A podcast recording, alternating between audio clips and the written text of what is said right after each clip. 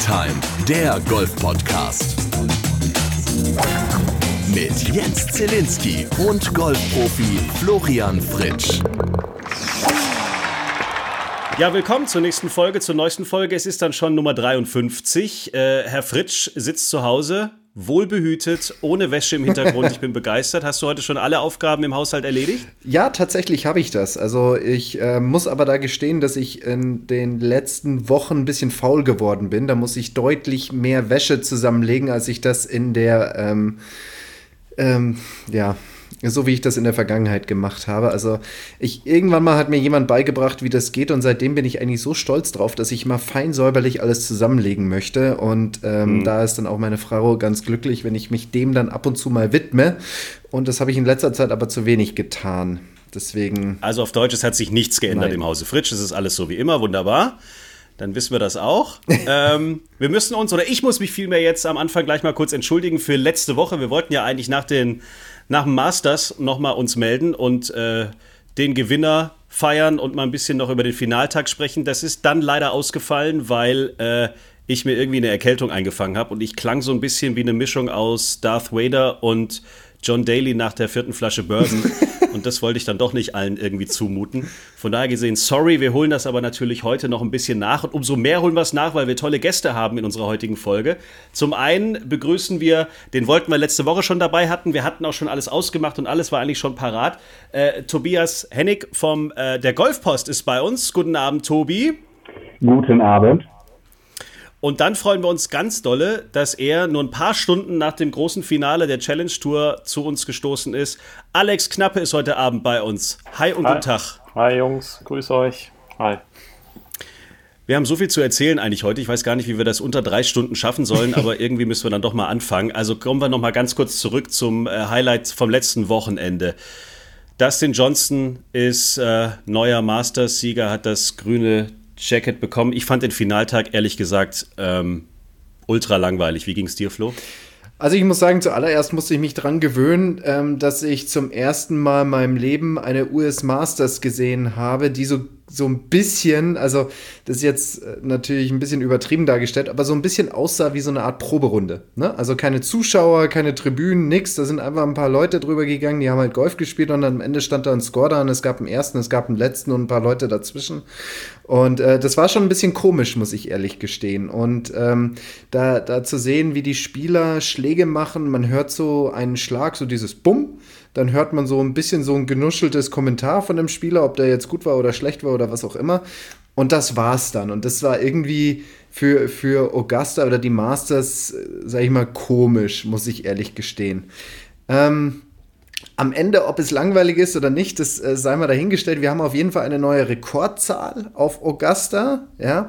Ähm, natürlich wünschen sich die meisten Zuschauer bei so einem Turnier Spannung bis zum allerletzten Putt und dass jemand vielleicht noch so einen 2-Meter-Putt lochen muss oder so einen 5-Meter-Putt locht oder so einen Monster-Putt, wie der Alex das jetzt dann letztens gemacht hat. Wer auf Instagram der Challenge Tour gefolgt hat, ähm, weiß, dass auch der Alex gern mal ein paar längere Putts zum Fallen bringen kann. Und äh, das, das wünschen sich viele, aber ich finde es auch mal ganz spannend, wenn es, wenn es da so Spieler gibt, die einfach mal sag ich mal, dominieren, wo es halt dann einfach mal läuft in der Woche, wo, wo es dann auch einfach mal nach vorne geht, wo es dann wirklich klappt und auch teilweise unabhängig der Situation und einfach ihr Potenzial irgendwie ausspielen und dann am Ende steht halt dann einfach so eine krasse Zahl wie Dustin Johnson mit minus 20 äh, dargestellt hat. Ich glaube, über die Zeit muss er sich immer vielleicht so ein bisschen damit auseinandersetzen, dass die anderen Spieler, die dann in der Zukunft gewinnen oder in der Vergangenheit gewonnen haben, dass es halt eine Masters war, die November gespielt wurde und dass sich dort der Platz vielleicht anders spielt als im April.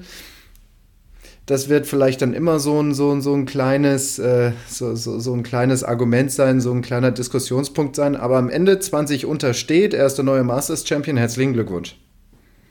Und Tiger haut an der 12 drei Bälle ins Wasser. Das war so mein Highlight am letzten am Finaltag irgendwie. Aber ansonsten fand ich es wirklich ein bisschen mager, was da so abgegangen ist. Als Zuschauer halt einfach. So als fauler Idiot, der auf der Couch lag und ja, Sky Golf auch, geguckt hat. auch ein großer Masters-Fan. Und äh, ich fand auch, ehrlich gesagt, langweilig. Also ich habe die Finalrunde nicht zu Ende geschaut. Und was ich auch so ein bisschen langweilig fand, der Platz hat sich so soft gespielt. Das ist irgendwie gar keine Masters-Verhältnisse. Es muss eigentlich firm sein. Ich verstehe auch nicht so von den Veranstaltern, dass sie diese Sub-Air nicht angemacht haben, also komplett bis zum Anschlag, dass es knüppelhart wird. Also dann hast du auch nicht so niedrige Scores, ne? Dann wäre es vielleicht ein bisschen spannender geworden. Ja, das äh, ist richtig, dass man das versucht einfach irgendwie so herzustellen, wie es dann in der Regel im April ist. Tobias, du hattest wahrscheinlich so mit am meisten mit äh, Zuschauern zu tun, mit der Kommunikation, mit dem Publikum zu tun. Wie hast du das so empfunden? Erstmal das, was du eben meintest, dass du in dem, in dem ganzen Setting die Zuschauer vermisst hast. Ich fand das ehrlich gesagt ganz schön, weil man diesen Golfplatz zum ersten Mal in seiner ganzen Tiefe sozusagen sehen und erleben konnte, wenn man nicht wie du das Glück hatte, schon mal da zu spielen. Aber in den Genuss werde ich wahrscheinlich nie kommen. Und deswegen fand ich das ganz gut, das auch mal so zu sehen. Erinnert mich dann so ein bisschen mehr daran, wie es ist, wenn ich Golf spielen gehe. Sehr guter Vergleich eigentlich.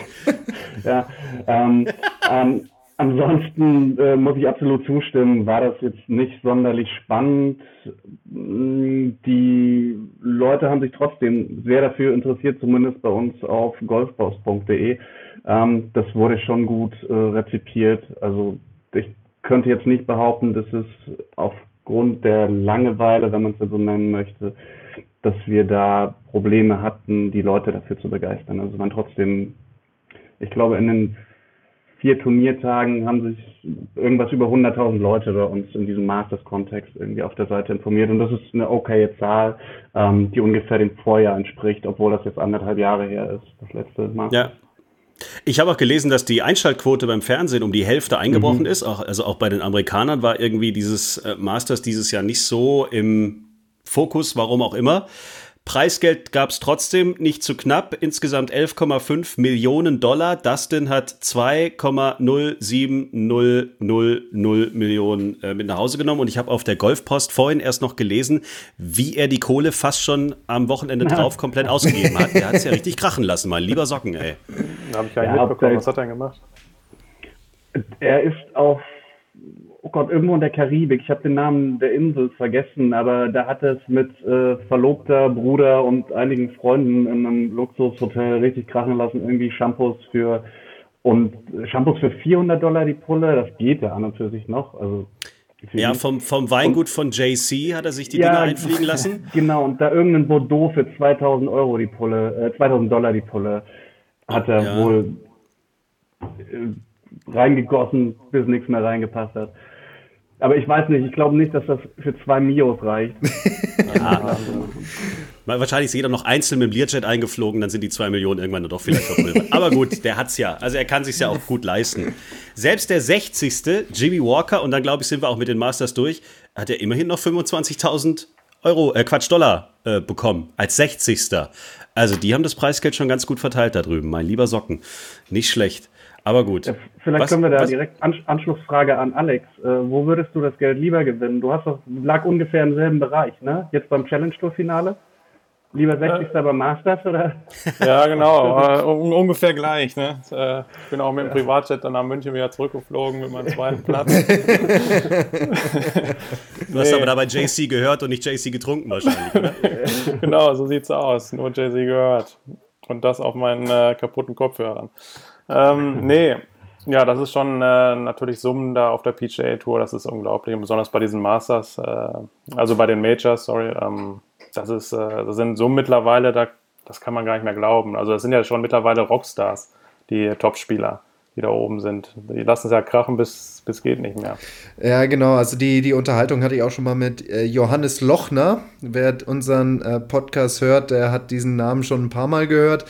Ähm, wenn, ich, wenn ich dem so erzähle, was unsere Preisgelder sind, dann denkt er sich, Alter, was ist denn bei euch los? Ne? Also, das ist eher aus dem, aus dem Bobfahren eher weniger gewohnt, ne? aber dafür haben die natürlich auch eine andere ähm, Sicherheit irgendwo. Ne? Also die sind dann, die haben da Zugänge zur, zur Bundeswehr, zum Bundesgrenzschutz und beim Zoll und dann gibt es da deutlich mehr Förderung als bei uns.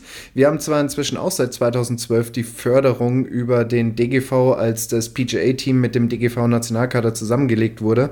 Ähm, da kriegen wir Profis jetzt inzwischen natürlich auch Förderung, aber ich glaube, jetzt äh, lehne ich mich mal ganz weit aus dem Fenster bei anderen Sportarten, die schon lange Zeit Teil der Olympischen Spieler sind, da haben wir eine deutlich größere Förderung durch öffentliche Gelder als bei uns. Ähm, von daher, das ist dann immer so eine Sache. Wir können natürlich im Rahmen von Turnieren etwas mehr Geld verdienen, also durch Preisgelder und auch Sponsorengelder, haben aber nicht ganz so viel Sicherheit wie die anderen Sportarten. Ja, also wenn wir anfangen, so auf der Pro Golf Tour oder Challenge Tour, da ist natürlich klar, da verdienst du eigentlich keinen Cent. Ne? Das ist äh, hartes Brot. Aber du kannst ja dann auch jetzt, wenn du dann top spielst auf der European Tour, da verdienst du ja schon gut Geld. Also wenn nicht doof bist, dann äh, kannst du auch ein bisschen zurücklegen oder anlegen. Und äh, dann musst du ja eigentlich keine Sorgen mehr machen. Ne? Das äh, sehe ich jetzt bei vielen Sportarten in Deutschland, beim, ähm, bei der Leichtathletik oder Bobfahren oder solchen Sportarten ist halt, äh, klar, kriegen die eine Förderung, die haben ein bisschen Sicherung am Anfang, aber die können dann in der Spitze wenig verdienen. Das finde ich halt dann immer noch extrem im Golfsport. Ja. Weil wir es vorhin von Jay-Z hatten, ihr wisst schon, dass wir hier in dieser Runde auch einen Amateur-JC haben, ne? Also. Ach komm. Wir haben einen Amateur-JC, das verstehe ich. Ja, genau, komm, Officer, drop mal ein paar Lines hier im Podcast. Nein, das ist. Oh so, Gott, echt? ey. Ach Gott, was für ein Zufall. Früher, ja, als ich noch jung war. Ja, aus, aus der Paderborner Hood hier, aus dem Ghetto, ne? Ja, Rock and Roll. genau, richtig. Wie, wie hast du damals geheißen? Hat, du hattest doch bestimmt einen Künstlername, oder? Mm, na, ich habe mich immer irgendwie genannt. Also so richtigen Künstlernamen hatte ich nicht. Erst war ich A to the K, dann äh, der Boss mit zwei Dollar Scheinchen natürlich hinten äh, Zeichen. Geil. oh, das finde ich stark. Ja, das, ich stark. das war schon ganz lustig. Nee, ich hatte so ein paar Freunde, die ähm, haben das also quasi professionell gemacht. Ähm, die waren quasi Rapper und haben Musik, Musik produziert. Und äh, ich weiß nicht, ob ihr noch Echo Fresh kennt.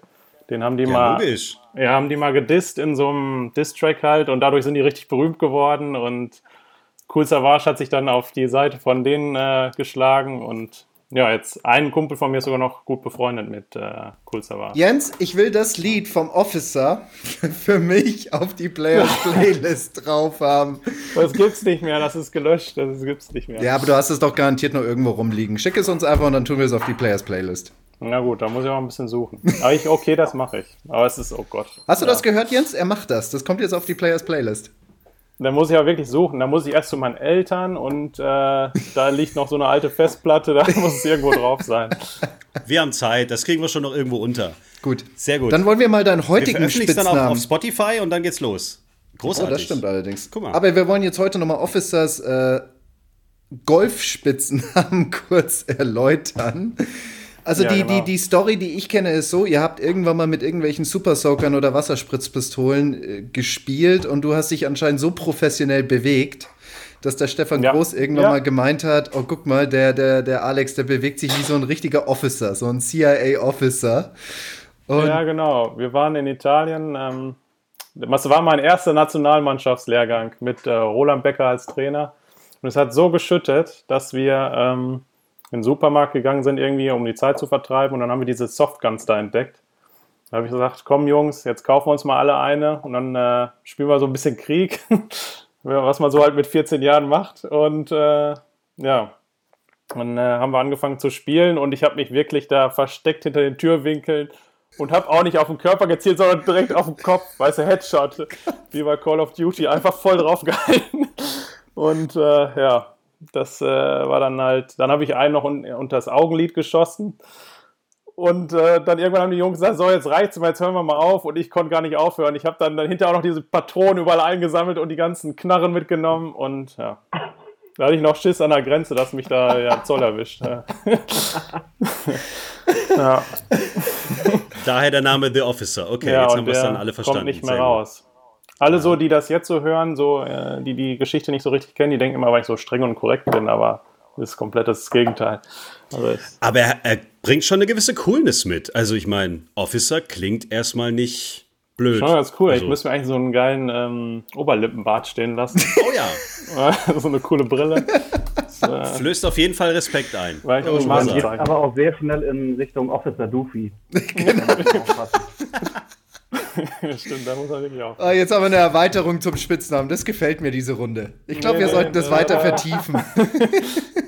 Gleich sprechen wir über die Golfpost und die Challenge und European Tour. Gucken mal, was aktuell noch alles gelaufen ist. Vorher müssen wir aber natürlich, lieber Flo, wieder mal fünf Fragen beantworten, die unsere Hörer uns geschickt haben. Hörerinnen und Hörer. Man muss immer schön aufpassen, dass man auch gendert in diesem Golf-Podcast und da keinen Quatsch erzählt. Bist du soweit? Ich wäre soweit. Aber nur, wenn ich delegieren darf an Tobias oder Alex. Natürlich darfst du delegieren. Wie immer. Fünf Fragen an Flo. Äh, Frage 1 kommt von Tore Flo über Instagram. In der Bundesliga spielt ein 16-Jähriger. Ist sowas in der obersten Golfliga auch demnächst denkbar? Wobei mit 16 war Tiger war 21, als er die Masters gewonnen hat. Jordan Spieth war doch auch 21. Ja gut, die sind ein bisschen älter gewesen, als sie gewonnen haben. Aber mit 16 Profi? Reden wir jetzt von der, ähm, sag ich mal, European Tour oder der USPGA Tour oder von der ersten Bundesliga im Golf? Also der DGL, weil DGL ist ja, sag ich mal, jetzt nichts mehr Besonderes. Mm. Also da gab es garantiert schon 14, ja. 15, 16-Jährige, die in der DGL ersten Liga gespielt haben. Also es würde mich wundern, wenn dem ich nicht so wäre. Ansonsten. Ich würde mal behaupten, oberste Liga heißt European Tour oder USPGA Tour. Wahrscheinlich. So würde ich jetzt mal lesen. Also ich kann mir gut vorstellen, ich meine, die Spieler werden ja auch irgendwie immer jünger, ne? Also dass sie, dass sie immer jünger anfangen. Ich kann mich noch erinnern, als ich mit zehn Jahren angefangen habe, da war es irgendwie so, boah, ist das jung. Inzwischen, wenn du mit zehn anfängst, kriegst du eher so die Resonanz, boah, der Zug ist aber schon langsam abgefahren. Ähm, insofern kann ich mir schon vorstellen, dass wir Ausschläge nach unten kriegen, was so, sage ich mal, gewisse Spieler anbelangt, die dann auf einmal die Chance kriegen, weil sie schon in ihrer Entwicklung so weit sind, auf der European oder USPGA Tour zu spielen. Ich kann mir nicht vorstellen, dass wir in naher Zukunft einen Qualifikanten kriegen, also der sich wirklich über die Corn Ferry Tour oder über die Q-School, über die Challenge Tour sich dann eine Spielberechtigung erspielt. Aber es würde mich nicht wundern, wenn wir ab und zu mal so einen jungen Burschen sehen, der durch eine Einladung bei dem einen oder anderen Turnier teilnehmen kann. Ähm, Frage an unsere, an unsere Medienkompetenz äh, hier. Du kannst doch bestimmt sagen, Rory, der war eigentlich auch nicht so alt, als er das erste Mal auf der European Tour gespielt hat, oder? Da war er, war er da schon volljährig mit 18? Ich bin weniger der Typ wandelndes Lexikon und mehr der Typ, der weiß, wo es steht. Ähm, deswegen kann ich das auf dem Kopf nicht sagen. Aber ähm, ich glaube, bei den, bei den Jungs ist das nicht ganz so krass. Bei den Ladies, da weiß ich es, auf der European Tour hat schon eine 14-Jährige mitgespielt. Ähm, und tatsächlich meine ich auch den Cut geschafft. Na, spätestens irgendeine 15-Jährige wird es gewesen sein. So.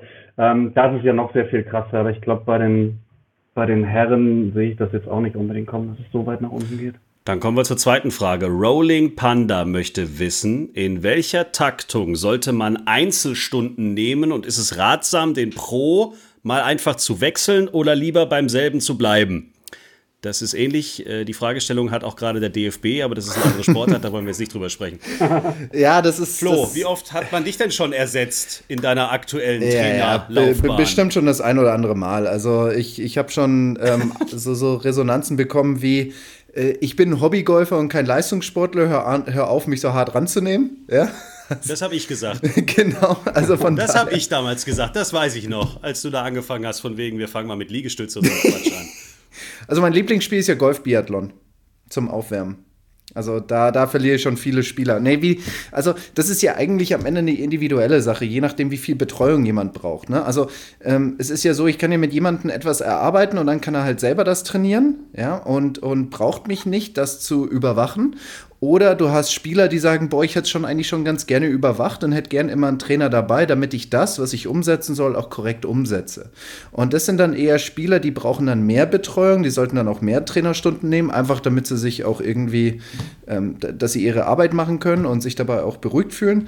Und andere, die, die wollen das gar nicht. Die wollen mehr so, okay, eine halbe Stunde, gib mir einfach mal was, woran ich arbeiten soll und dann mache ich das selber und dann sehen wir uns in einem Monat wieder. Von daher, so pauschal kann man nicht sagen. Und vor allem ist es auch abhängig davon, welche Ziele Ziele ich mir setze. Will ich einfach nur irgendwie den Erhalt von Grundlagen, also dass alle zwei Monate mal der Trainer drauf schaut und sagt, okay, passt der Griff noch, ziele ich richtig, habe ich ordentliche Körperwinkel? Oder will ich wirklich konkret ähm, an meiner Technik arbeiten und da halt wirklich ständig äh, Rücksprache halten mit dem Trainer. All diese Faktoren gehen da rein und deswegen kann man das jetzt nicht so pauschal beantworten. Das muss dir auf jeden Fall klar sein, was du erreichen willst, was für ein Typ du bist und daraus ergeben sich halt dann einfach, ähm, sage ich mal, Betreuungshäufigkeiten. Dritte Frage von Billy the Cat. Die Menschen haben in diesem Internet komische und lustige Namen. Äh, was sagst du zum Trainingsverbot in NRW? Das ist jetzt brandaktuell Boah, eigentlich stimmt. fast. Ich glaube, das kam sogar heute rein. Das stimmt, ja. Also in, Rhein- in Nordrhein-Westfalen darf nicht mehr Golftraining gegeben und genommen werden. Boah, das Boah, ist natürlich. Das ist natürlich, ja, wie soll ich sagen, es ist halt, ne, es ist halt so eine, so eine, ich weiß nicht, was ich dazu sagen soll. Es ist halt, es macht doch eigentlich, wenn man es so betrachtet, es macht eigentlich keinen Sinn, ob ich jetzt mit jemandem neuen Loch spiele, One-to-One, oder ob ich jetzt mit einem Golftrainer One-to-One Golftraining mache, ist ja eigentlich jetzt nicht so, da gibt es jetzt keinen so großen Unterschied. Das, aber das Problem mit Verordnungen ist halt, sie sind halt nicht allumfassend. Das sind halt mehr so Guidelines, das sind mehr so, so, so, so, so Orientierungs- Regeln, sage ich ja mal. Die sind ja nicht dazu da, jedes einzelne Datei, jede einzelne Möglichkeit zu erfassen. Und so ist ja auch der Wortlaut. Der Wortlaut ist ja nicht spezifisch für Golfer. Ja, also da steht jetzt nicht in der Verordnung drin, ähm, ihr bösen Golftrainer dürft nicht mehr trainieren, sondern da steht ja drin, dass Sportler nicht mehr mit Trainern oder Trainerinnen zusammenarbeiten dürfen. Das heißt, es ist Sportart ähm, unspezifisch oder unabhängig. Ja. Und deswegen, ja, es ist so eine, so eine allumfassende Regelung, die nicht nur Golf trifft, sondern auch alle anderen Sportarten, die man aktuell noch ausüben darf. Und es ist natürlich schade und es ist doof und natürlich sagt der eine oder andere, wo ist da der Unterschied zwischen, ich spiele halt jetzt mit jemandem neuen Loch oder ich nehme Unterricht. Ja, das ist natürlich richtig und das, ich, ich kenne keine, ich so, ad hoc könnte ich mir jetzt keine großartigen Gründe ausdenken, warum man das auf einmal so erlassen hat. Ohne das jetzt per Muss se verteufeln wahrscheinlich einfach so hinnehmen, wie es ist. Ja. Vorletzte Frage. Was war die geilste Runde, und das möchte Ella wissen, die du je gespielt hast? Muss nicht der niedrigste Score aller Zeiten sein. Die geilste Runde, die Das ich war je die gespielt geilste Runde. Klar war die mit mir, ist ja logisch, aber jetzt vielleicht die zweitgeilste. Oh, die zweitgeilste, die zweitgeilste. Also ich muss sagen, ich habe hier mal acht unter auf äh, Canusti gespielt oder sieben unter. Ich glaube, es war sieben unter sogar. Es war die dritte Runde bei den Dunhill Links Championships und normalerweise, wenn wir dort oben die Dunhill spielen, dann ist so Canusti der Platz, wo du eigentlich nur überleben willst und dann versuchst du auf den anderen Plätzen zu scoren. Und dass ich da an dem Tag am Moving Day, das war ein Samstag, ähm, sag ich mal, so in, in Form kam, dass ich mich da nach vorne schießen konnte und am nächsten Tag mit Martin Keimer im vorletzten Flight mit seinem Papa und mit seinem äh, Bruder zu spielen, das war schon ziemlich cool, das hat Spaß gemacht. Und ähm, deswegen würde ich sagen, das war vor allem auch in dem Format, dieses Pro-Am-Format finde ich eigentlich echt spannend, ja, ähm, war das echt mit einer der geilsten Runden, die ich je gespielt habe. Die Situation, der Platz und das Format, das war schon ganz cool. Aber mein äh, tatsächlich schönstes Erlebnis, muss ich sagen, und äh, das passt jetzt zu dem äh, einen Gast, den wir hier haben, war, ähm, als ich, äh, das war jetzt keine Runde, die ich gespielt habe, aber ich durfte Caddy machen ähm, in, dem, in dem Vierer mit Max Kiefer und Alexander Knappe bei der EM in Turin. Und da gab es an der 10 eine Situation, da hat Kiwi ihn links ins Semiraff geschickt und wir hatten 80 Meter zur Fahne und da war ein Baum im Weg. Und die Situation, das war jetzt, das ist jetzt vielleicht ein bisschen Situationskomik. Für mich war es einfach legendär. Da steht Officer da mit einem Sechsereisen aus 80 Metern oder irgend sowas.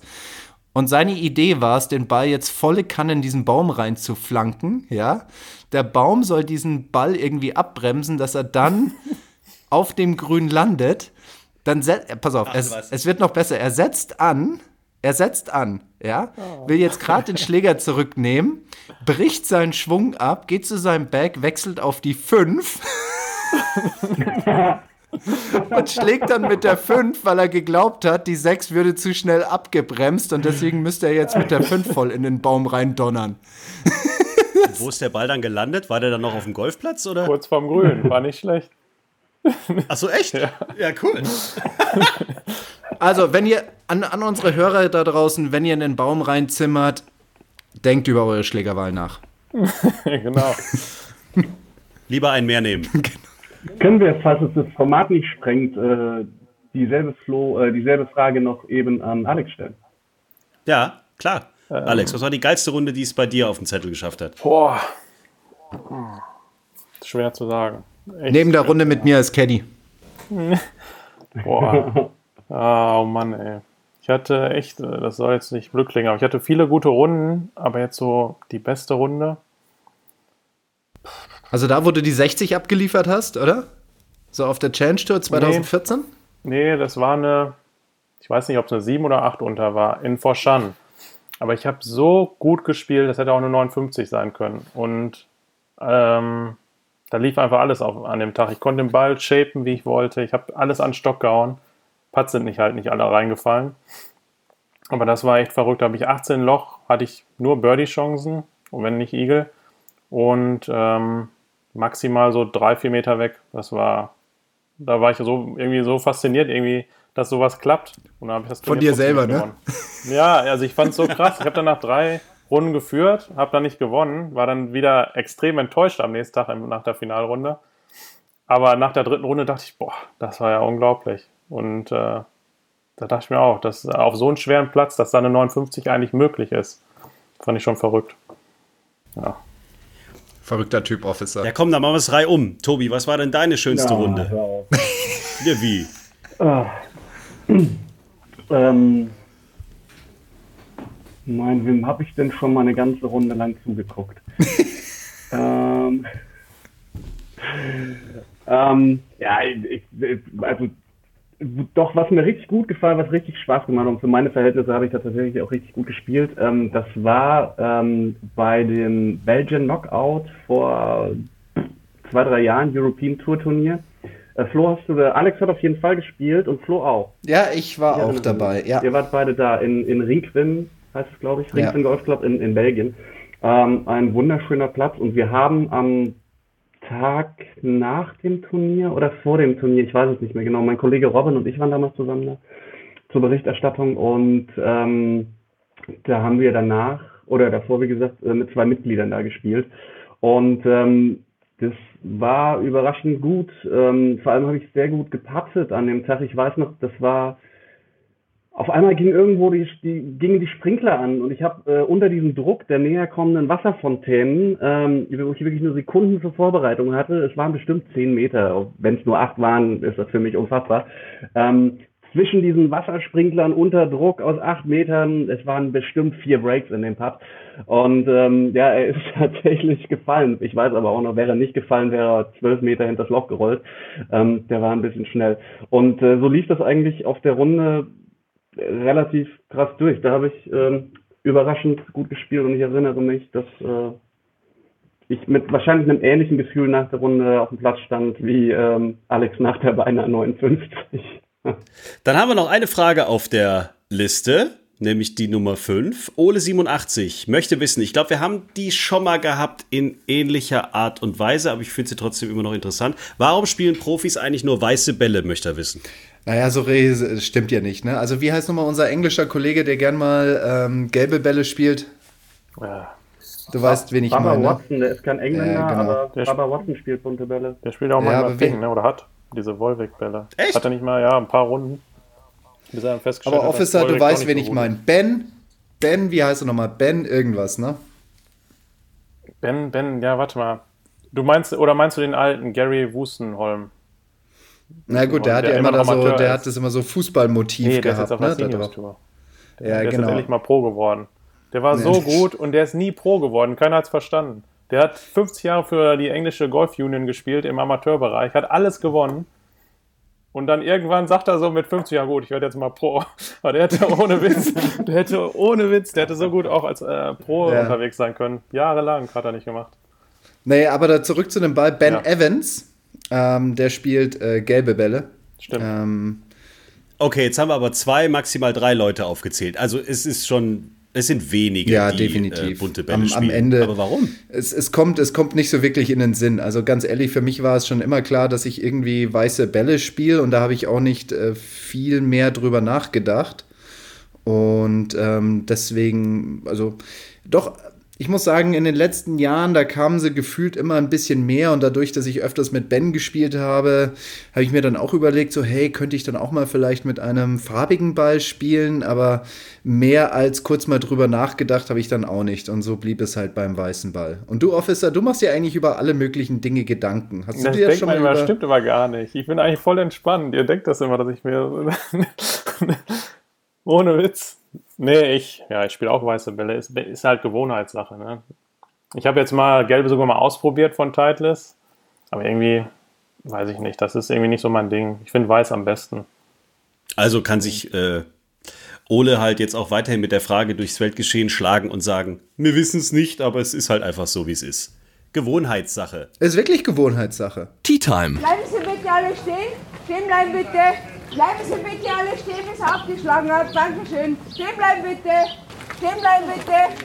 Ruhe bitte. Der Golf Podcast. Okidoki. Wenn ihr Fragen habt an Flo für die nächste Folge, dann schickt sie uns per Instagram, per Facebook oder über unsere Homepage t-time.golf. So, die Herren, dann kommen wir mal zum aktuellen Geschehen. Ähm, Alex, wir nehmen, man muss es so sagen, so einen Tag danach nehmen wir auf. So kann man es ja irgendwie mal posten. Also nach dem Finale der Challenge Tour, für alle, die es vielleicht nicht wissen, also das ist quasi das Finale gewesen der zweiten Liga. Nach drei Tagen warst du in Führung, also quasi nur noch eine Runde vor der Nase, dann wäre das dein dritter Titel auf der Challenge Tour gewesen. Und gleichzeitig wäre es ja auch der Aufstieg dann in die erste Liga gewesen, also in die European Tour. Genau. Und am Ende hat jetzt irgendwie nicht viel gefehlt. Vorsichtig nachgefragt, so 24 Stunden danach, irgendwie Bock was kaputt zu machen, Bock rumzuschreien. Äh, wie sieht's in dir aus? Kannst du mal dein Inneres nach außen wölben? Ich, äh, also irgendwie ganz komischerweise war ich nach der Runde gar nicht mal so krass enttäuscht. Normalerweise, besonders wenn ich Zweiter werde, meistens fange ich dann übelst an zu heulen. Das ist so mein Ding. Dann, äh, also wenn ich Dritter werde, ist alles okay, aber wenn ich Zweiter bin und so nah dran und dann diese krasse Enttäuschung danach, äh, fließen die Tränen bis zum geht nicht mehr. Aber ähm, diesmal ging es irgendwie. Ich weiß nicht warum. Wahrscheinlich war ich so oft, also was heißt so oft, aber ich habe jetzt, glaube ich, viermal auf der Challenge Tour geführt. Also bevor, äh, nach drei Runden. Und habe dann trotzdem das Turnier nicht gewonnen. Und ich glaube, dass ich einfach die Situation schon kannte, also diese Niederlage. Und deswegen dann eher da so entspannter mit umgehen konnte. Es hört sich alles so negativ und depressiv an, aber ich finde es irgendwie ganz gut, weil ich fühle mich gar nicht so schlecht. Ja, Ich glaube, am Ende, am Ende brauchst du es auch gar nicht, Officer. Ich meine, da, da spielen jetzt die 45 Besten des, der diesjährigen Challenge Tour Saison. So. Und ich habe ja jetzt auch ein paar Turnierchen auf der Challenge Tour gespielt und auch ein paar Turnierchen auf der European Tour. Und ich weiß, dass die Jungs auf der Challenge Tour, die können schon ordentlich Golf spielen. Das sind keine Blinden. Und da bist du unter den besten 45 und da bist du halt Zweiter geworden. Ja, Also- hat meine Freundin auch gesagt, ist super. Im Endeffekt, ähm, Und man hört es dir an, das teilst du, ne? Das war alles total toll. Ich bin absolut begeistert. nee, also klar bin ich enttäuscht, aber es ist jetzt auch irgendwie so, es geht auch weiter. Ich sehe, dass ich eine gute Form habe und aus der Vergangenheit kann ich lernen, manchmal war ich so krass enttäuscht, dass es mir irgendwie dann auch geschadet hat. Also dann war ich für ein paar Wochen down, ähm, hatte nicht so eine richtige Motivation. So sehe ich eher, ich bin jetzt auf dem richtigen Weg. Wenn ich jetzt dranbleibe, dann passiert's. Und äh, ich glaube, das gibt mir jetzt irgendwie so einen Halt, dass ich weiß, ich mache jetzt weiter und äh, dann kriege ich meine Chance wieder und vielleicht schaffe ich es dann zu gewinnen und ja, wenn nicht, dann halt beim nächsten Mal. Und wenn ich dann immer noch gute Ergebnisse bringe, hilft mir das auf dem Weg wieder auf die European zu kommen. Ja. Apropos wieder zurück auf die European Tour zu kommen, wir müssen ja jetzt klären, was ist denn jetzt überhaupt mit der, ähm, was ist jetzt überhaupt passiert mit der Endrangliste? Was bedeutet das ja für nächstes Jahr? Ähm, Anfang des Jahres hatte die European Tour gesagt, wir machen eine Wraparound-Saison. Ja, das heißt, eigentlich bleiben die Kategorien jetzt bestehen bis nächsten Jahr. Also es gibt keine Auf- und keine Absteiger, aber trotzdem hat man sich dann irgendwie mal während der Saison dazu entschieden, so, so ein bisschen Bewegung brauchen wir ja doch, weil vielleicht machen ja Leute irgendwas Besonderes und dann sollten sie auch dafür belohnt werden. Also hat man sich auch dafür entschieden, dass man die, die besten fünf der Challenge Tour hinter der Q-School eine in, im Rahmen einer Kategorie einordnet. Das heißt, diese fünf sind jetzt positioniert zwischen der Q-School und der Kategorie, die Bernd Ritthammer hat. Ja, dort wurden sie jetzt eingefügt. So, jetzt braucht man aber einen halben Doktortitel in Wenn dann und Mathematik und äh, Excel und was weiß ich nicht alles für, für hin und her gemache, weil als ich heute Mittag mit Alex gesprochen habe, hat er mir erklärt, wie diese Kategorie funktioniert und als ich das gehört habe, habe ich gedacht, wow, okay, ich muss nochmal äh, die Schulbank drücken. Alex, wie funktioniert das mit dieser Kategorie? Also, wenn ich das jetzt richtig verstanden habe und meine Tourkollegen auch, dann funktioniert das jetzt so. Diese, Wenn. Genau, diese Top 5 die werden jetzt, wie du so richtig gesagt hast, hinter die Q-School-Kategorie eingereiht. Aber auch nur dann, wenn die ganzen Q-School-Spieler, also in dieser Kategorie, eine Woche vorm Turnier im Turnier drin sind. Dann, dann tritt diese Top-5-Regel in Kraft. Wie stark So, ist das? Das heißt nur, Heißt, wenn alle ein paar Tage vom Turnier, das ist ja oft so, dass das Turnier dann auf einmal all-in geht. Weil irgendwie melden sich jetzt zehn Spieler ab, dann rutscht runter und weiter und der andere kann nicht reisen, der andere kommt aus Indien, kann auch nicht reisen und zack, ist das ganze Feld, also letzte Kategorie ist drin. Aber in diesen, weil ja die Tage vorbei sind, sind die Top 5 dann nicht drin. Also so habe ich das jetzt verstanden in der E-Mail. Äh, meine anderen Kollegen auch. Aber das macht ja auch im Endeffekt dann wieder keinen Sinn, weil da weiß, kann man ja gar nichts planen. Ähm, auf der anderen Seite muss man auch sagen, die Tour hat gesagt, alle Kategorien bleiben gleich. Und wenn jetzt zum Beispiel Bernd, der wäre jetzt dann benachteiligt, wenn jetzt noch fünf vor ihnen dann drankommen. Äh, Also dann die Spieler dahinter werden ja wieder benachteiligt, obwohl man gesagt hat, die Kategorien bleiben gleich. Äh, das ist jetzt halt so ein bisschen das Verrückte. Also ich weiß nicht, ob es da noch eine genauere Regel, Regelung jetzt kommt, weil ich weiß nicht, wie man da eine Saison planen soll. Da muss ja immer eine Woche vorher warten. Ja gut, jetzt fliege ich dann doch mal nach äh, Südafrika. Fange ich da erstmal an zu buchen. Also da, das muss man sich jetzt mal vorstellen. Okay, ich, ich, äh, man muss warten quasi. Ich bin jetzt einer dieser, dieser Top 5. Ich bin jetzt Marcel Schneider, der Zweiter wurde. Glückwunsch erstmal an Marcel Schneider, zweite Position auf der Change Tour Rangliste. Das ist echt ordentlich.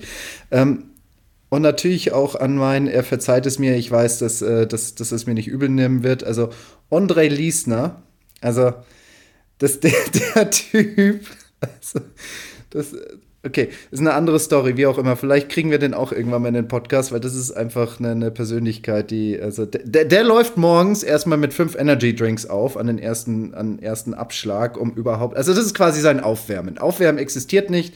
Er kauft sich fünf Energy Drinks, raucht ein, zwei und dann geht's an den Abschlag und los geht's. Und dass so einer jetzt sich da, sag ich mal, den, den, den Sieg holt und dann auch die Challenge Tour Rangliste gewinnt, das ist schon irgendwie spannend. Ähm, Da habe ich noch was Lustiges, also was heißt was Lustiges, aber eine Story jetzt von, von jetzt vor den letzten Wochen. Äh, er war ja, weiß was ich, wo in der Rangliste vor den drei Turnieren, die letzten drei Turnieren. Und dann habe ich ihn auf der Range gesehen und ich dachte mir, was macht er denn? Der hat sich da nur hingesetzt, hat an seinem Handy rumgespielt. Ich dachte, er will da nicht mal ein bisschen trainieren oder sowas. Ja, hat dann das Turnier gewonnen und dann hat er gesagt, so, ich fliege jetzt nach Hause, weil ich brauche eine Woche Pause, weil drei Wochen am Stück schaffe ich nicht. Da ist mein Körper, das schafft mein Körper einfach nicht. Da dachte ich mir, sag mal, Junge, bist du eigentlich bekloppt? Du hast gerade auf dem Platz hier gewonnen und willst nicht hier bleiben, obwohl das Turnier jetzt nochmal hier ist. Du kannst doch den Platz spielen. Also, so, da dachte ich mir, ja gut, ja gut, wenn einer die Karte nicht haben will, ja gut, dann flieg halt nach Hause, besser für mich. so, dann kommt er wieder und gewinnt wieder und schnappt mir da den, äh, den Sieg weg. Also, dachte ich mir auch, das kann nicht wahr sein. Aber naja, Ja, der Typ gespielt. ist, äh, der Typ ist einfach spannend, ne? Aber was wir uns jetzt nochmal vorstellen müssen, da, da bin ich in der, also die Q-School-Kategorie muss vollumfänglich im Turnierfeld drin sein, in der Woche vor dem Turnier. Und erst dann komme ich als einer dieser Top 5 Spieler dran. Also quasi, ich kann mich, ich weiß auch gar nicht, ob ich mich dafür dann anmelden kann, weil meistens die Kategorien hinter der Q-School, da kann man sich eigentlich nicht so. Ähm, Ich glaube, du kannst dich für alle Turniere anmelden und dann sieht man es ja dann irgendwie. ja. Aber, Aber das ist schon spannend. Also ich brauche da einen, sag ich mal, fast einen guten ähm, ja, Reise-Agent. Also, liebe ZuhörerInnen, äh, wir freuen uns dann auf eine ausführliche Berichterstattung auf golfpost.de, weil ich glaube, spätestens dann kann sich jeder 50 Mal durchlesen und dann auch verstehen.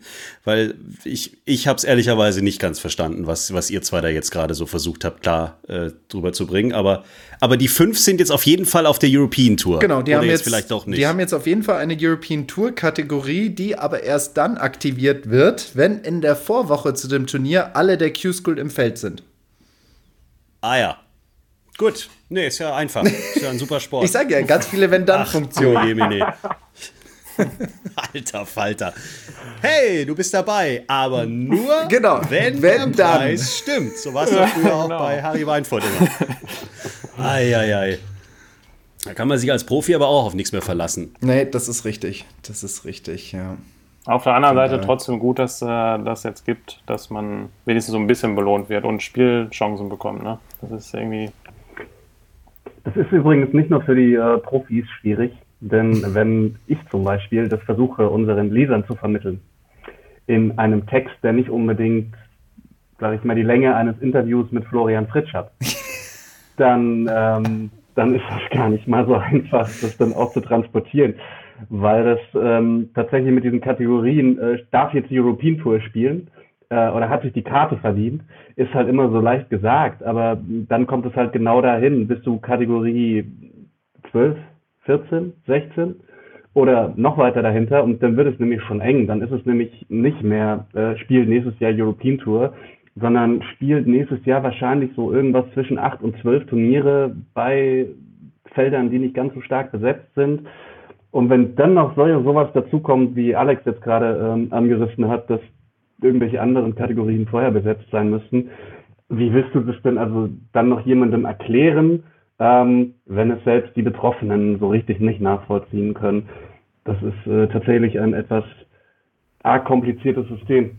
Da freue ich mich auf euren Artikel. Und apropos Artikel, während Alex ähm, sich das Ganze jetzt mal ähm, durchschaut und den Rat eines äh, sag ich mal, englischsprachigen, sag ich mal, ich nenne es jetzt einfach mal so Germanisten zur, zur Rate zieht. Ich finde nur Corona-E-Mails. Ich, ich, bin, ich bin bald soweit. Such du mal weiter, such du mal weiter. Ähm, Jens hat es vorhin angerissen, Tobias. Ihr habt eure Webseite überarbeitet mhm. oder angepasst. Was ist denn da jetzt so das Konzept dahinter? Äh, ja, das wir haben jetzt ein Konzept. Das ist das, äh, nein, Spaß. Das ist das Konzept. Kategorie nein, wir, A. Wir hatten, genau, es gibt jetzt Kategorie 1 bis äh, 17b. äh, nein, Spaß, Quatsch. Wir haben natürlich, wir haben, also Golfpost gibt es seit 2012 und ähm, Golfpost ist als Startup gestartet und ähm, da ist natürlich äh, vieles ähm, so DIY-mäßig passiert, ähm, was Leute, die zum Beispiel so etwas wie Informatik studiert haben oder Programmierer gelernt haben, deutlich besser können als die, die es vorher gemacht haben. Und während wir vorher ein ganz normales Online-Magazin waren, sozusagen, so, um den Leuten, die nichts mit Golf zu tun haben, haben wir einfach immer gesagt, ja, wir sind wie, wie der Kicker im Fußball, so für Golf. Ähm, mittlerweile hat das aber nichts mehr damit zu tun, weil ähm, das Ganze jetzt auf einer interessenbasierten Feed-Logik äh, basiert. Das heißt, ähm, man sieht im Grunde genommen nur noch das, was man sehen möchte. Also es, ist, es gibt etliche andere Portale für andere Sportarten. Sehr beliebt ist es auch in, in News-Apps, ähm, dass man sich die Themenbereiche raussucht, die man haben möchte. Und äh, man personalisiert sich damit sozusagen selbst die Websites. Und ähm, das Ganze wird bei uns kombiniert. Redaktionelle Inhalte werden kombiniert mit ähm, äh, Social Embeds. Das heißt, das sind einmal ähm, Dinge, die zum Beispiel äh, Flo da postet, ähm, die das kann man abgreifen sozusagen und reposten. Bei uns ähm, in, wird das dann in den Feed gespielt. Und das sind aber gleichzeitig auch, wir haben auch ähm, eine, auch die App hat sich da weiterentwickelt. Die war vorher sozusagen der Social Part zu unserer Web Website und ist jetzt aber auch, ähm, ist das halt sozusagen alles ineinander integriert. Das heißt, ich sehe auch die Posts von meinen Golfkumpels zwischen den News, die ich und meine Kollegen schreiben, zwischen den Sachen, die Flow postet. Oder ähm, ja, also genau, aber alles suche ich mir halt selber aus. Ich sage, ich interessiere mich für die European Tour, für Golfregeln und ähm, Trainingstipps. Dann sehe ich halt deutlich weniger Equipment-Neuigkeiten, als es jemand anderes zum Beispiel tut, der volle Hardware-Nerd ist das ist so ganz im Groben zusammengefasst ähm, das, was wir verändert haben. Das ist ziemlich cool geworden. Also ich finde es, ähm, es erinnert mich ein bisschen an Facebook tatsächlich, klar. Also du kannst im Endeffekt dein, deine Community selbst ja. äh, äh, aufbauen und den Leuten folgen. Was ich cool finde, ist auch, was so in meinem Umkreis passiert. Also ich sehe mhm, dann einfach auch, genau. was zum Beispiel jetzt bei mir hier in der Nähe äh, der Golfclub äh, Monrepo postet, dann, dann, sobald da was kommt, äh, sehe ich das dann einfach und so. Äh, finde ich echt mega. Haben wir in Deutschland äh, jetzt so langsam kapiert, dass, dass äh, die Golf-Community coole Medien braucht? Also wir haben schon oft drüber diskutiert, wir haben ja in Deutschland irgendwie nur Sky, wenn du gucken willst, okay. klar, da kommst du nicht dran vorbei irgendwie. Wir haben ein paar Magazine, Printmagazine, die du am Kiosk kaufen kannst, die sind so, yo. Aber im Netz fängt jetzt so langsam, finde ich, auch dank von äh, der Golfpost, fängt jetzt das Ganze an, so ein bisschen mit Leben sich zu befruchten, finde ich. Mm, ja, es ist ein, ich finde immer, es ist ein ganz schwieriger Spagat. Denn wenn man mal bedenkt, wer unsere Zielgruppe ist, äh, logischerweise deutschsprachige Golfer, denn bei uns geht es um Golf, ähm, und dann da mal so ein bisschen auf die Demografie schaut. Der durchschnittliche Golfer in Deutschland, der fängt nicht an, Golf zu spielen, bevor er Mitte 40 ist. Das ist das Einstiegsalter. Das Durchschnitts Durchschnittsalter liegt nochmal deutlich höher. Da sind wir ähm, weit jenseits der 50 und nähern uns der 60. Das heißt, man muss dann natürlich auch immer ein bisschen aufpassen, dass man die Zielgruppe nicht überfordert. Ne? Ähm, das meine ich jetzt gar nicht böse oder negativ wertend, aber es gibt einfach, also ich bin äh, 33, sorry, muss ich kurz drüber nachdenken. Ähm, und äh, ich, ich spiele ja sozusagen eigentlich noch gar kein Golf, im, also zumindest wenn man es im Durchschnitt nimmt. Und wenn ich mal meine Generation als die ersten echten Digital Natives betrachte, ähm, dann haben wir noch ungefähr zwölf Jahre, bis die ganzen Leute, die sich alle, die alle mit Internet aufgewachsen sind, ähm, bis die anfangen Golf zu spielen. Das heißt, äh, unsere große Zeit kommt eigentlich erst noch und äh, die nächsten zwölf Jahre müssen wir uns irgendwie noch so ein bisschen durchhangeln. Ähm, aber ja, du hast schon recht, es, es passiert da ganz viel. Ähm, das sind nicht nur wir, das sind natürlich auch viele kleine Blogs, die versuchen, da cooles, eigenes und Neues zu schaffen. Das sind ähm, Leute, die das mit, mit YouTube-Videos machen. Ähm, das sind Leute, die auf Instagram ihre, ihre Golffotografie promoten. Ähm, da gibt es definitiv viele Sachen und ähm, also es gibt eigentlich keinen Grund mehr, sich irgendein Magazin zu kaufen. Absolut richtig, klar. Wie viele Menschen arbeiten bei euch? Also wie, wie groß ist eure Crew? Uh, wir haben im Moment. Dich, Tobias, ein ITler und fünf Bots. genau. Durch das ganze Homeoffice weiß man das ja gar nicht mehr. Man sieht die Kollegen ja gar nicht. Ich weiß gar nicht, wer noch da ist und wer nicht. Nee, aber wir sind ungefähr so zehn Festangestellte. Ähm, das ist natürlich auch in so einem kleinen und jungen Unternehmen ein bisschen dynamischer als dass man das wo ein bisschen anders, äh, als man das von anderen größeren Läden kennt. Ähm, dazu unterstützt uns aber noch ein größeres Team an ähm, Praktikanten, Werkstudenten, freie Autoren und ähm, dann lebt das Ganze natürlich auch von ähm, Leuten wie äh, Flo, die sich immer mal wieder einklinken, sozusagen für verschiedene Dinge. Und, und äh, so haben wir viele tolle äh, Partner und, und äh, Freunde der Familie sozusagen, die uns da auch immer mal wieder für einzelne Aktionen unterstützen. Deswegen ist das immer so ein bisschen schwierig zu beziffern. Also zehn Festangestellte plus mh, hm, einen großen Pool an anderen Mitarbeitern.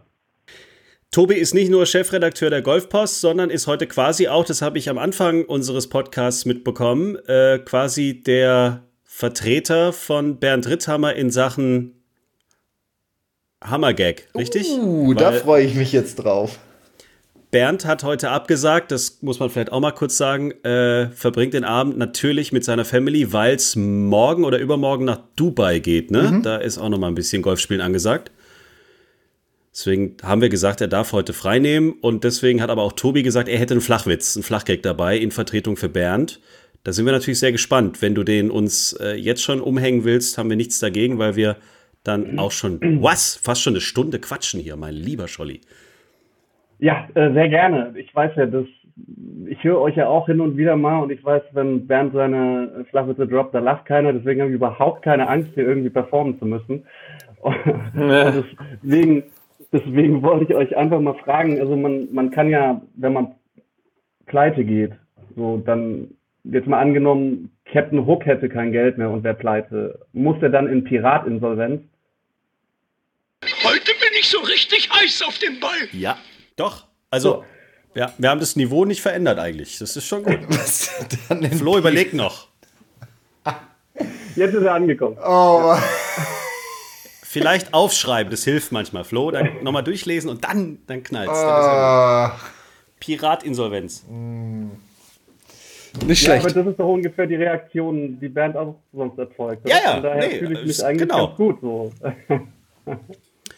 Wir werden irgendwann auch eine Folge rausbringen, wo wir einfach nur alle Flachgags hintereinander schneiden und dann kann Oh man die sich eine halbe Stunde am Stück anhören. Da bin ich dann mal sehr gespannt. Vielleicht dann auch auf golfpost.de eigener, wie sagt man, eigene Community, Bernds Flachgags oder so.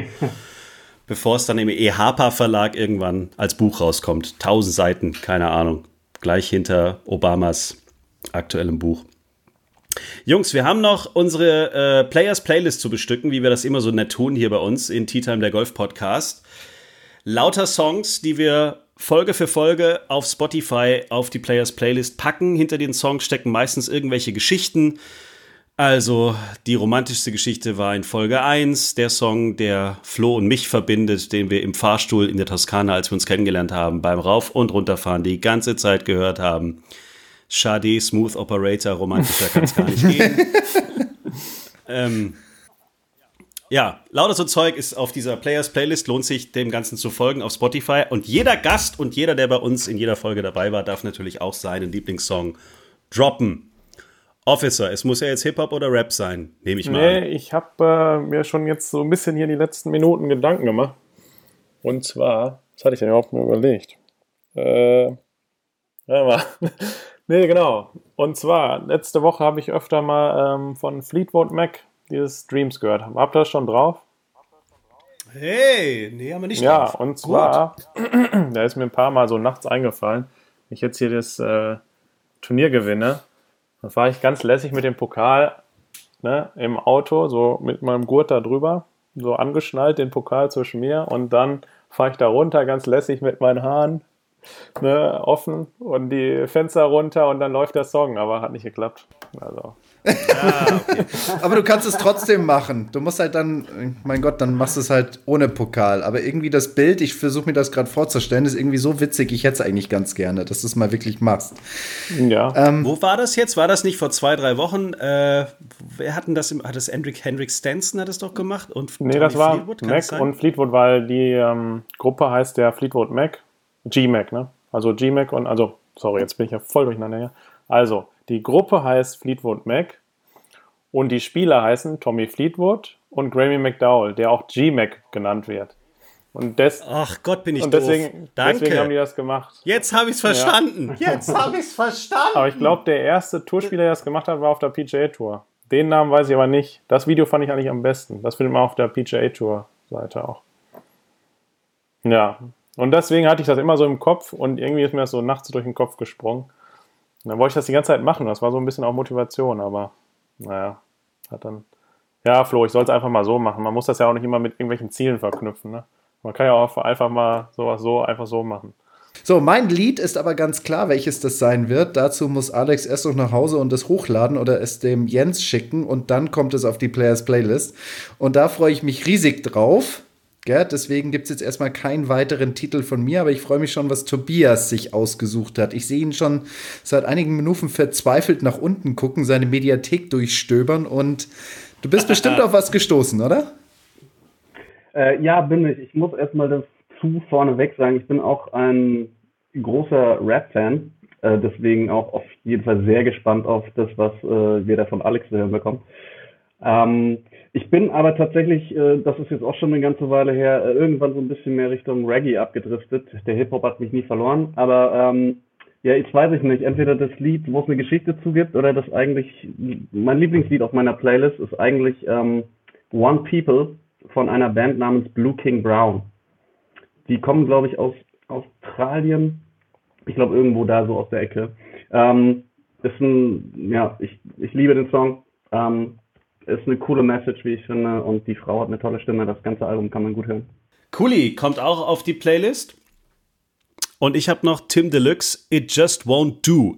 Das ist tatsächlich ein Song, den habe ich früher in irgendeinem Club, ich weiß aber nicht mehr, wo es war, hoch und runter gehört. Und den habe ich per Zufall vor zwei Wochen beim Autofahren im Radio gehört und habe schnell geguckt und habe es wiedergefunden. Deswegen kommt der Song von mir auf die Players Playlist. Mein lieber Scholli, wir haben heute einiges abgefrühstückt und einiges besprochen. Ähm, Flo, haben wir in deiner Welt irgendwas vergessen? Und ich weiß, es ist bestimmt so. Naja, also eigentlich habe ich ja auch den Officer mit eingeladen, um den Tobias mal so richtig fertig zu machen. Ne? Also wir beide, quasi ich als so. Ex-Spieler, Alex als äh, aktueller Spieler und Tobias als Vertreter der kompletten Golfmedienlandschaft. Ähm, Ach, aber anscheinend Jetzt kommen wir doch Schluss gut noch richtig So, und jetzt sage ich mal, am Ende dieser, dieser Podcast-Folge irgendwie nachtreten wäre ein bisschen unfair. Aber ich muss aber auch dazu sagen, es gibt überhaupt keinen Grund, irgendwie einzutreten, nachzutreten oder sonst irgendwie zu treten. Weil meine Erfahrung bis, mit der Golfpost war bis jetzt immer sehr, sehr konstruktiv und sehr, sehr freundschaftlich. Insofern freue ich mich, dass es euch gibt. Ich da bedanke mich auch dafür, dass du jetzt heute dabei warst und dass ich auch am letzten Sonntag bei euch ein bisschen zusammen mit Bernd Ritthammer kommentieren durfte. Alex, an dich auch ein riesengroßes Dankeschön dafür, dass du mit dabei warst. Und ich muss sagen, ähm, es hat mir echt eine Menge Spaß gemacht, jetzt mit dir zu quatschen. Und ein paar Storys sind hochgekommen. Und es freut mich, dass ich auch die ein oder andere erzählen durfte. Ich denke mal, unseren Hörern hat es auch ein kleines Schmunzeln auf die Lippen gezaubert. Und mit Jens, mit dir macht sowieso immer wieder Spaß, gell?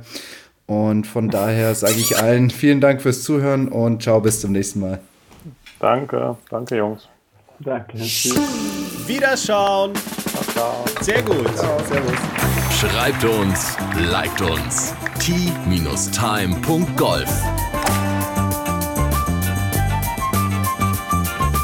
Tea Time, der Golf-Podcast. Auch auf Facebook und Instagram.